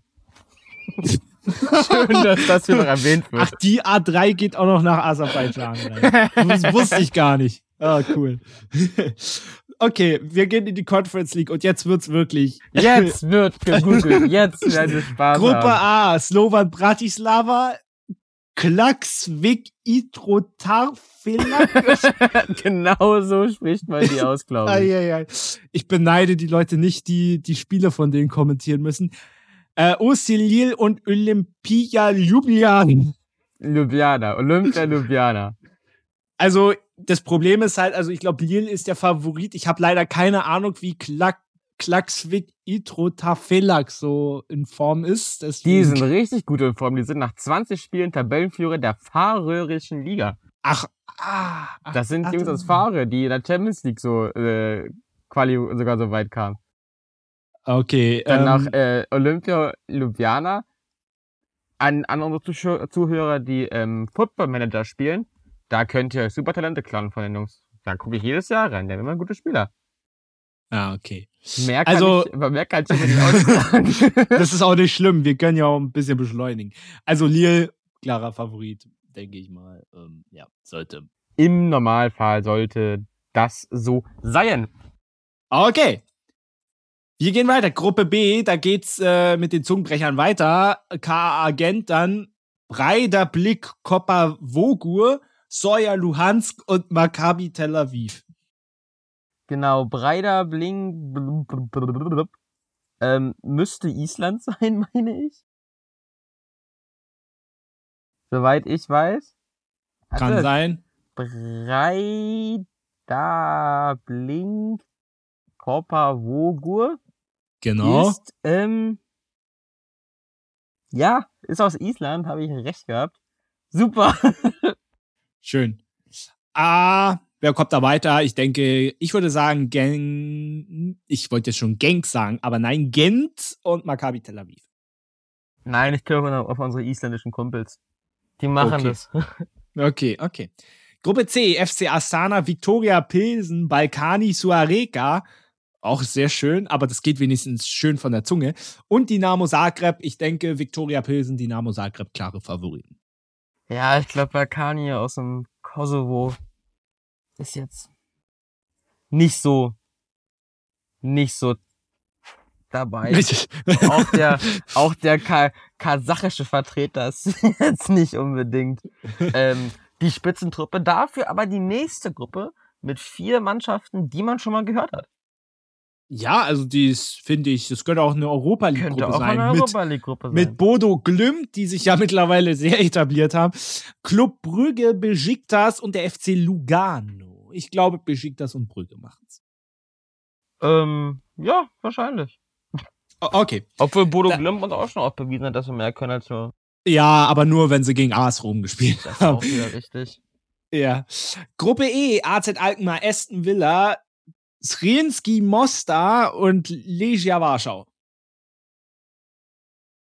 Ja, also eine Pflichtgruppe für Aston Villa auf jeden Fall. Eigentlich schon. Wo kommt Schrinski her? Schrinski Mostar. Ähm, warte. Ja, wir haben doch hier wieder unseren Geografie-Experten. Aus Bosnien. Aus Bosnien. Aber schön, dass wir so ein buntes Bild haben, finde ich. Ja, dafür gibt es ja die Conference League, ne? Ja, genau. Aber wir machen, wir machen weiter mit Chukaritski in Gruppe F. Aber immerhin mit Belgrad noch hinten dran und die spielen gegen Ferencvaros, AC Florenz und jetzt KRC Genk. Ja, ähm, klar, Favorit ist natürlich da Schukarinski. Das sollte ja. Ähm Führen wir hier eigentlich noch eine ernsthafte Debatte? Nein, wahrscheinlich, also Favorit, ich, ich, ich trage zwar gerade mein Fiorentina-Shirt aus meiner Zeit in Italien, ja, ja. Habe ich gerade an ähm, sollten Favorit sein. Und dann halt Ferenc Varos oder Genk, je nachdem, wer es dahinter ausmacht. Aber an sich eine Pflichtgruppe für die Viola. Ja. Eine schöne Gruppe, finde ich, hat Eintracht Frankfurt erwischt. Die spielen gegen Aberdeen, HJK Helsinki und Pauk Saloniki. Ja, sollte man trotzdem als Favorit reingehen, auch wenn man das so aktuell nicht trifft. Ähm, und sich dann wahrscheinlich mit Saloniki in die nächste Runde begeben. Stimme ich zu. Und dann zum Abschluss noch Gruppe H mit Fenerbahce, FC Nordchile. Ich weiß leider nicht, wie man sie genau Nordjylland. ausspricht. Ludo Goretz, Rasgrad und Spartak Tr Trnava. Trnava. Trnava. Ich glaube, das Trnava ist das nicht Tirana? Meine ich, oder? Ähm, oder irre ich mich gerade? Das Warte, weiß das ich muss nicht. ich jetzt mal. Trivana. Aber die Jungs kommen aus der Slowakei.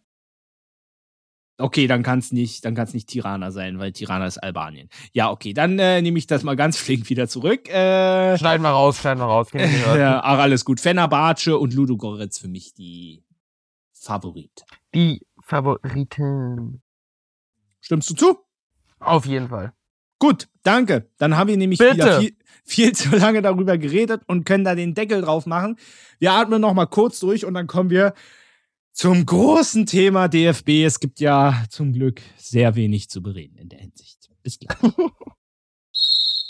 da sind wir wieder und wir sprechen über den deutschen Fußball und wie er aktuell drauf ist. Juhu. Benny, wir hatten eine Länderspielpause Mhm. in der einiges passiert ist und zwar. In der Deutschland mir mein Geld zerstört hat. Inwiefern?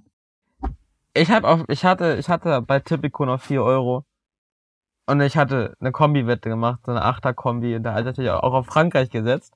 Und alles ist gekommen. und, dann, war- und, dann, und dann verkackt Frankreich in Deutschland. Ich dachte, ich sehe nicht richtig. Ja, unter, unter Rudi Völler, Hannes Wolf und den besten Bundestrainer aller Zeiten, Sandro Wagner. es natürlich gibt ist er nur ein Foodie-Roller.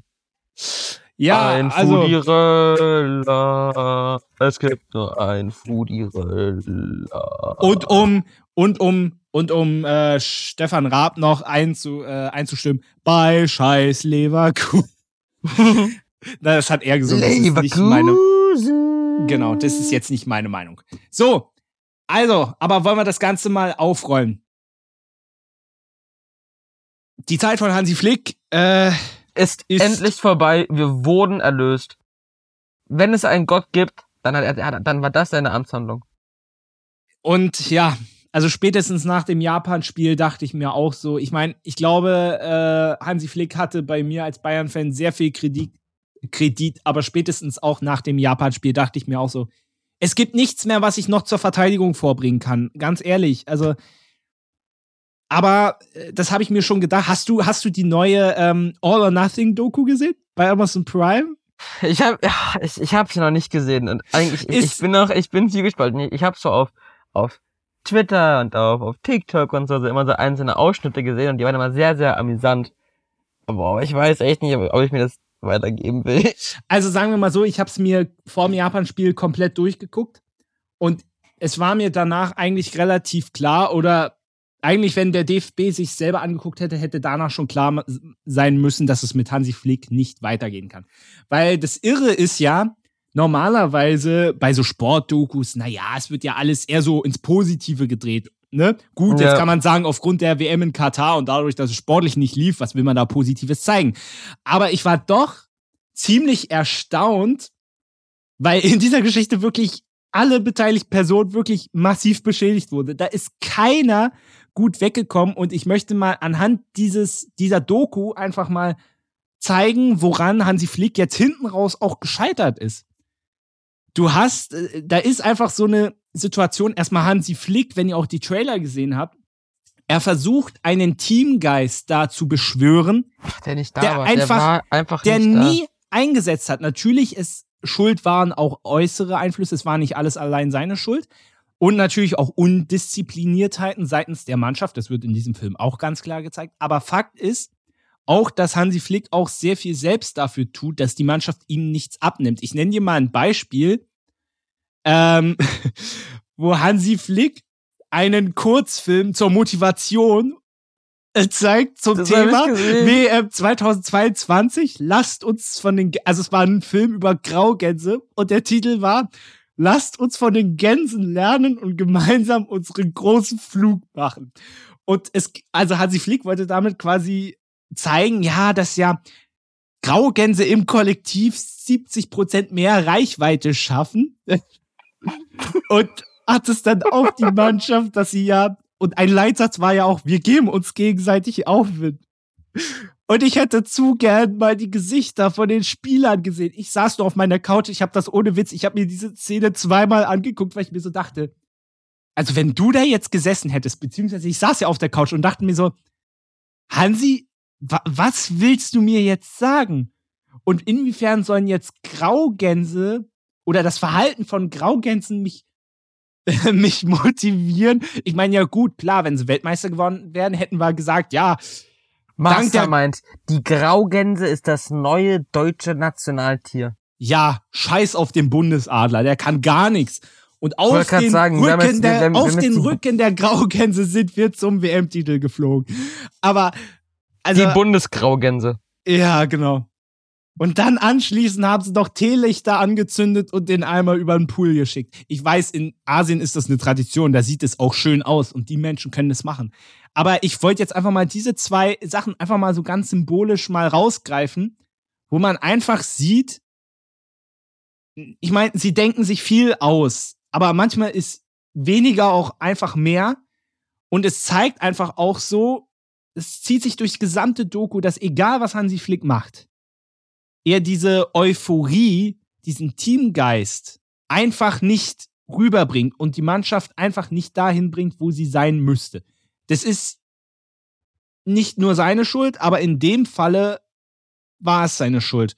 Und da hätte man eigentlich nach dem Film, eigentlich hätten sich die, die DFB-Verantwortlichen, war ja verwundert, dass sie den veröffentlicht haben, hätten die DFB-Verantwortlichen, eigentlich, wenn man das sieht, muss man eigentlich klar sagen, da kann, da können wir nicht so weitermachen. Das funktioniert nicht. Also ich muss auch sagen, mich hat sehr überrascht, dass diese Doku es überhaupt, dass, dass das die rauskam. Also ja, sie hatten ja sechs Folgen geplant, da wurden also ja zum einen draus. Mir, zum einen denke ich mir, diese All-or-Nothing-Serie, die gibst du nur in Auftrag, wenn du entweder denkst, du hast ein weites Turnier oder du hast viel Scheiße, die du zeigen kannst. So und, wie mit äh, Tottenham und Jose Mourinho, ja. Genau. Und ähm, also ich bin froh, dass das die Dokus geschafft hat.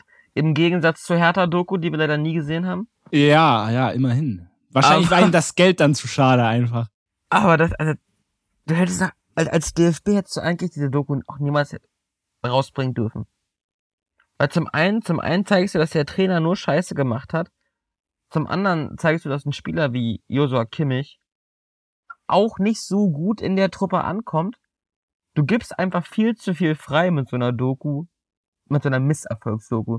Du hast viel zu viel freigegeben. Das ist ja, für, vor uns, allem du für uns lustig, aber total unklug in meinen Augen. Naja, vor allem du hast gnadenlos aufgezeigt, was alles, also ich meine, wir wussten ja eh schon äh, aufgrund der sportlichen Ergebnisse, wie viel da im Busch gewesen sein muss, aber es ist ja, wurde ja so gnadenlos aufgedeckt, was, da ist ja nichts gelaufen so. Und ja. sowohl sportlich, aber jetzt wissen wir, warum sportlich nichts gelaufen ist. Und das wirklich auf klare Art und Weise.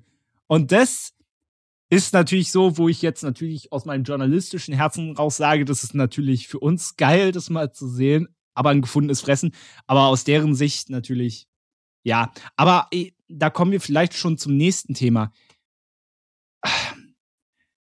Es wurde ja zuletzt, habe ich Stimmen gehört, die die Arbeit zum Beispiel von Bernd Neuendorf gelobt haben.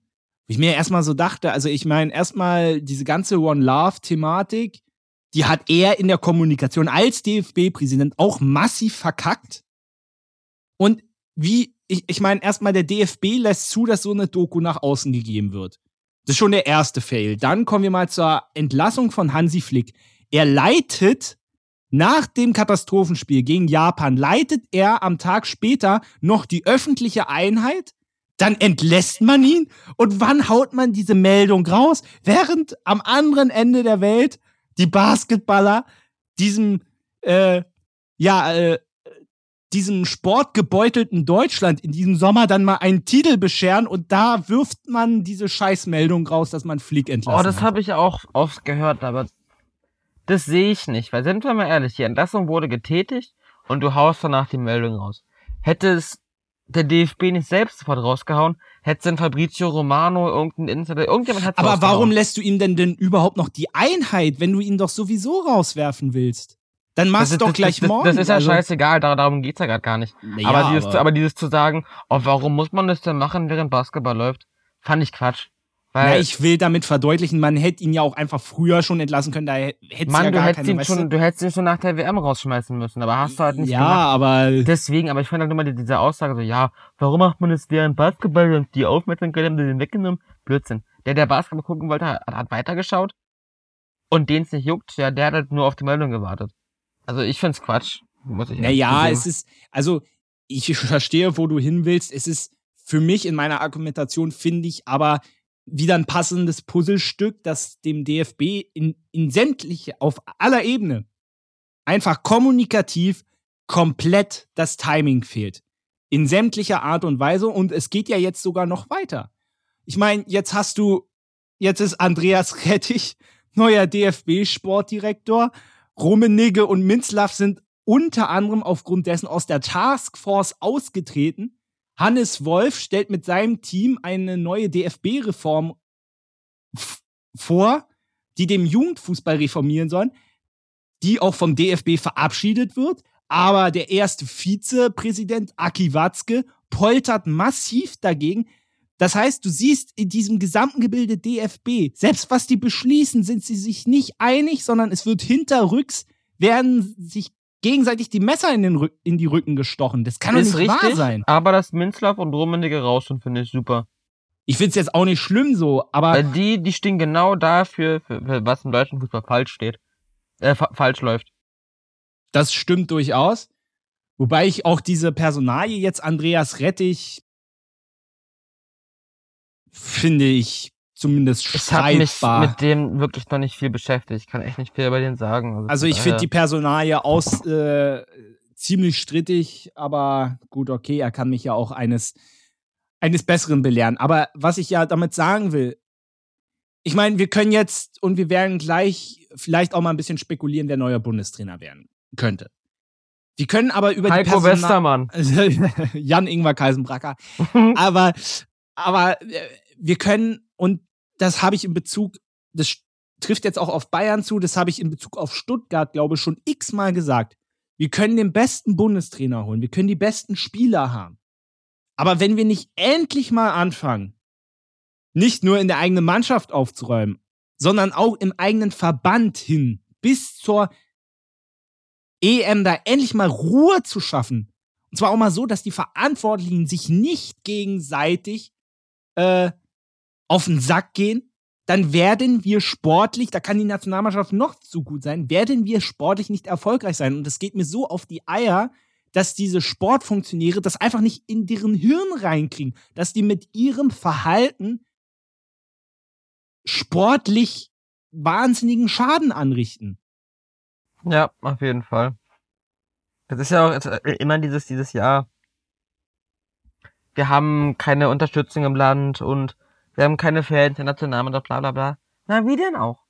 Wie willst ja, du Kai Havertz hat, das, hat das vor dem Japan-Spiel gesagt, auf genau. der PK. Wie also willst, du, wie, wie willst du eine Fan von der Nationalmannschaft sein, die nur Scheiße spielt, wo nur Scheiße passiert, die nur am Rumheulen sind? Also.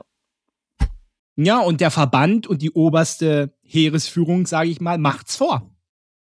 Ich meine, ja. die, äh, ich meine, die Spieler, die suchen ja nach Ausreden. Ich meine, wenn es von der Linie, äh, von dem Verband, von der Spitze keine klare Führung gibt, ja klar, machen alle darunter dann auch, was sie wollen. Aber das ist ja genau das Problem. Und dieses, finde ich, dieses Problem wird nicht wirklich angegangen. Und das finde ich sch ziemlich schräg. Stattdessen turnt dann, äh, was ich übrigens auch nicht gut finde, das betrifft nicht nur Aki Watzke, sondern ich finde, es ist ein allgemeines Problem, aber ich nehme ihn jetzt mal als Beispiel. Ich finde, es kann nicht sein, wenn du, wenn du BVB-Verantwortlicher bist, dass du gleichzeitig DFB-Vizepräsident bist. Ich finde, das kann nicht sein. Eins von beiden, aber nicht beides. Aber das trifft generell auf, auch noch auf andere Leute zu, nicht nur auf Aki Watzke. Aber ich finde, das ist einfach eine Unart. Du kannst nicht Vertreter von einem Verein sein, aber gleich Vizechef vom Verband. Das ist für mich ein Widerspruch. Ja, das sollte so nicht sein, das geht nicht. Ja, aber auch da wird man nichts dran ändern. So, aber jetzt können wir ja mal, äh, ja, können wir ja mal ein bisschen rumspinnen. Es gibt ja verschiedene Kandidaten. Wie gesagt, Stefan Kunz habe ich ja angesprochen, der hier jetzt wieder frei ist. Hast du übrigens gehört, dass die Türkei an Joki Löw interessiert ist? Ja, ja, ja. also das wäre jetzt auch ein Ding. Ähm, wer im Gespräch wäre Louis van Gaal, Julian Nagelsmann, Felix Magath hat sich eigentlich selbst ins Schaufenster gestellt. Was meinst du, Aber wie soll... lustig werden, dass ein Felix Magath Nationaltrainer wird? Also ich weiß nicht, ich weiß irgendwie nicht, was ich davon halten soll. Also, ja, also, also wen würdest wenn, du denn favorisieren? Jürgen Klopp hat ja abgesagt. Also neben Felix Magath würde ich noch David Hasselhoff mit reinschmeißen. Okay. Und ähm, Heiko Westermann, das sind so meine drei. Und John F. Kennedy natürlich. Nee, das ist ja Quatsch. Das ist ja Quatsch. Also, das müssen wir aber ein bisschen ernsthaft bleiben. Nein. Ähm, ja, ich habe gerade gelesen, dass die Verhandlungen mit Nagelsmann wohl auch ein bisschen schwer sind, weil der ganz schön viel Geld haben will, der liebe Juli.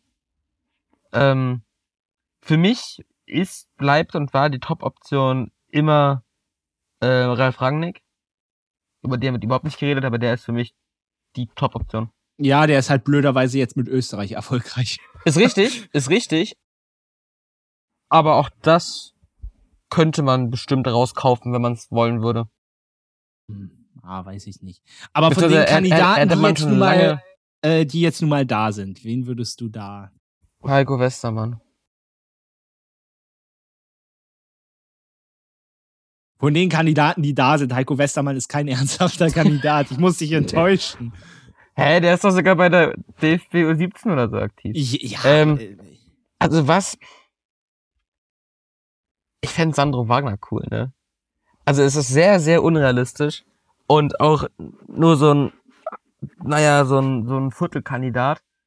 Aber ich, ich, ich, ich find's cool. Du hättest, du hättest einen jungen Trainer, du hättest einen Trainer mit Ideen, der modernen Fußball spielen will und kann und weiß, wie er seine Jungs da hinkriegt.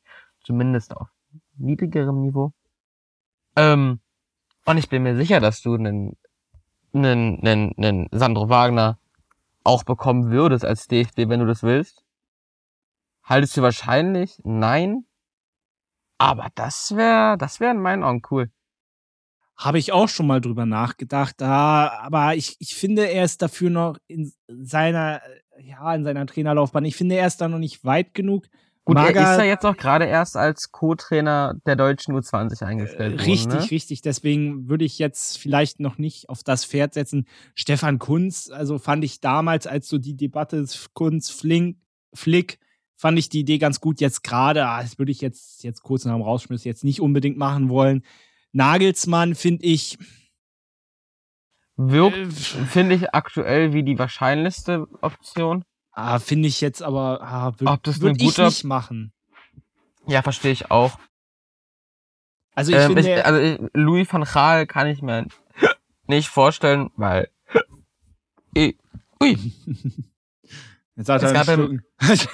einen Schlucken habe ich. Ja, einen Schlucken. Es gab beim DFB noch nie einen nicht-deutschen Trainer und ich glaube, das wird sich auch nicht ändern.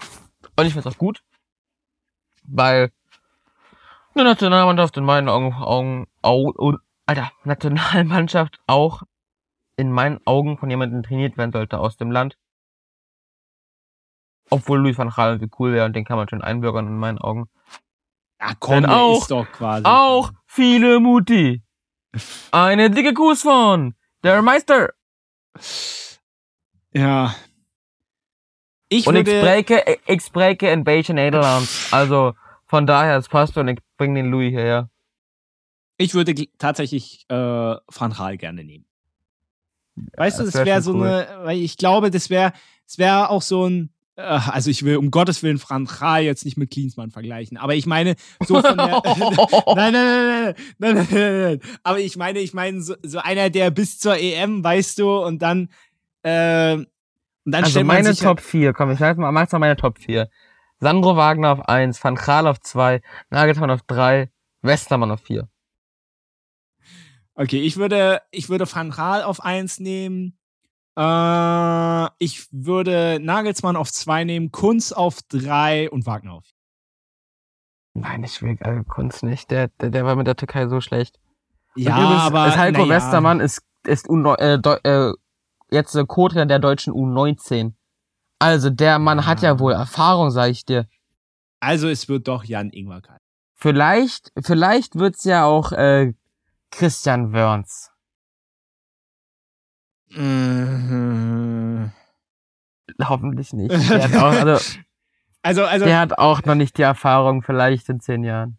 Also wir haben immer noch eine Heim-EM, also deswegen glaube ich, also und ich meine und Van Gaal muss man sagen, er war mit seinen Nationalmannschaften jetzt eigentlich immer erfolgreich so, ne? Also ja und auch und er war auch erfolgreich bei viele Mutti, also von daher. Ja klar.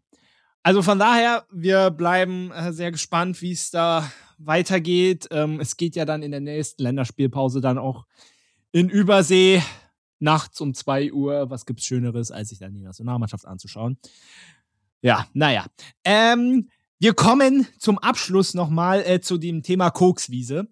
Ähm, ich habe das nicht vergessen, Benny. Du musst mal, äh, du musst mal erzählen. Ähm, keine Sorge, Benny kokst nicht. Aber du warst bei einem Spiel und der Sportplatz hieß irgendwie Sportplatz auf der Kokswiese oder wie war das? Also, wir müssen ja anders anfangen. Du hast mir ja ganz, ganz entsetzt den Screenshot geschickt.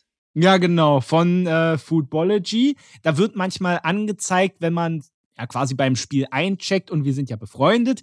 Und da wird dir dann für euch da draußen angezeigt, wo er, wo derjenige gerade ist. Und dementsprechend wurde mir angezeigt, Benny ist beim Spiel auf dem Sportplatz auf der Kokswiese oder irgendwie so. Ich glaube, ich glaube das heißt auf sogar sogar nur Kokswiese.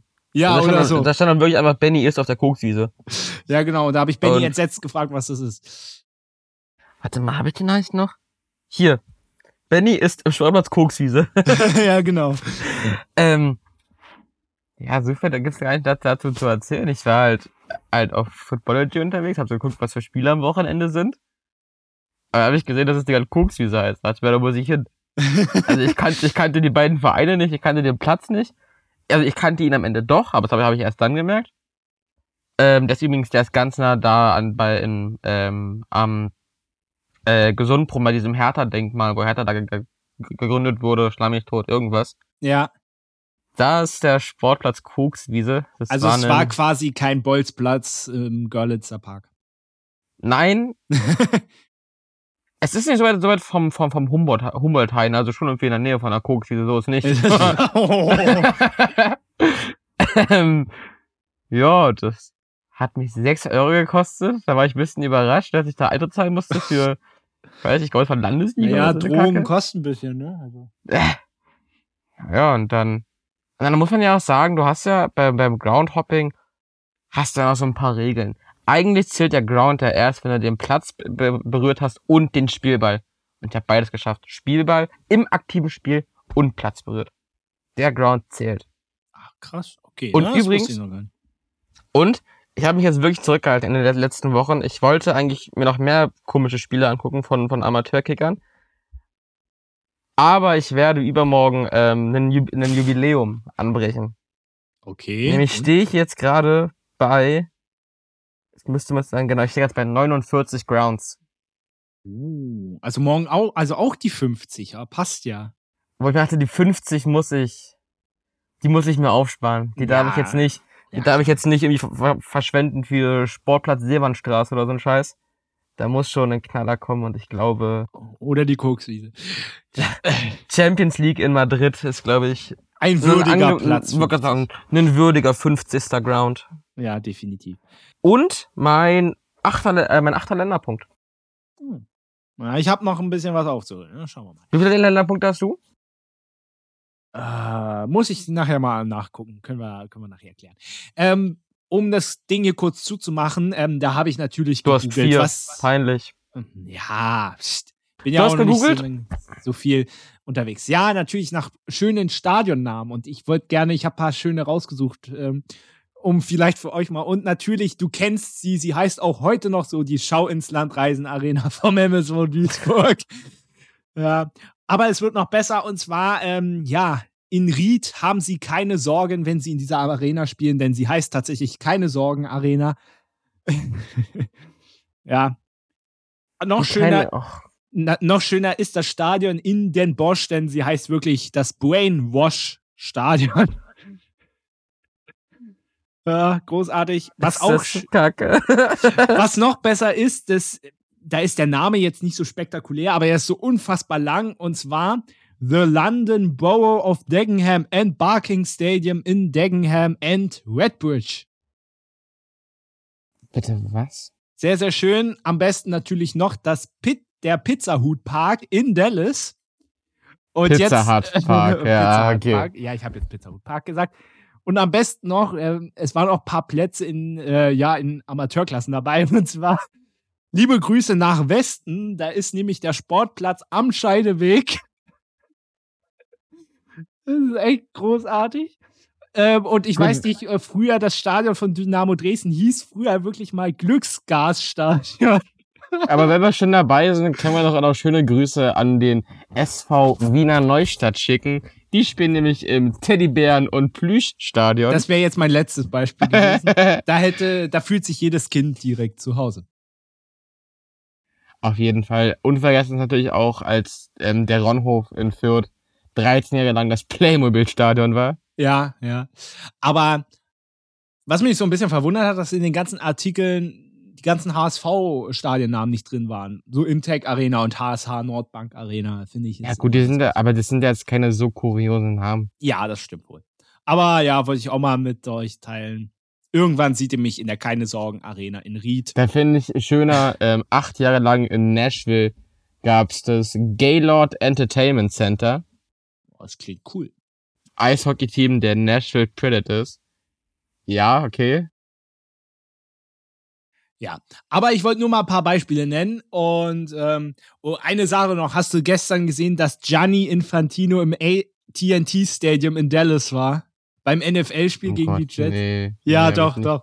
Der wurde sogar Ach, so auf der Leinwand gezeigt, weißt du, so Gianni Infantino, ja, FIFA ja. Ich dachte mir so, oh Gott. Der schlimmste Mensch beim schlimmsten Footballverein. Passt der super, der hat er bestimmt. Äh, Alter. Eine, eine gute Nacht mit Jerry Jones. Verliebt. Ja, die passen zusammen, die beiden ja, Vögel, Alter. Äh, definitiv. Benny, es war mir eine Freude. Äh, ich glaube, wir haben die Folge heute sehr ausgedehnt, aber es gab auch sehr viele Themen und ihr seid jetzt top vorbereitet für die Europapokalwoche. Wir haben fast 100 Minuten aufgenommen. Respekt, Respekt. Und ähm, aber deswegen, ja, wollen wir doch jetzt jede Sekunde mal einsparen und nicht zusätzlich das in die Länge ziehen. Benny, vielen Dank auf weitere 50 Folgen. Und ähm, ja, ich wünsche dir viel Spaß im Bernabeu. Ich werde mal gucken, ob der Volkspark noch Champions League kann und was die beiden hm. gegen United machen. Bin ich auch sehr gespannt. Äh, ganz kurz noch. Offiziell, ja. Julian Draxler wechselt zu Al-Ali nach Katar. Und damit ein wunderschönes Schlusswort. Ich glaube, das werde ich rausklippen. Äh, das lohnt es es lohnt sich nicht, das zu erwähnen. Erstmal, weil es Saudi-Arabien ist und zum anderen, weil es Julian. Nein, es ist Katar. Es ist Katar. Oh! Ja, das lohnt sich noch weniger. Also, ich meine, Saudi-Arabien ist wenigstens ein bisschen Fußballtradition. Aber Katar, ja, okay. Also, vielen Dank, dass ihr wieder mit dabei wart. Auf weitere 50 Folgen. Macht's gut. Genießt die Europapokalwoche. Und dann sehen wir uns in zwei Wochen wieder. Bis dahin eine schöne Zeit. Macht's gut. Und ciao.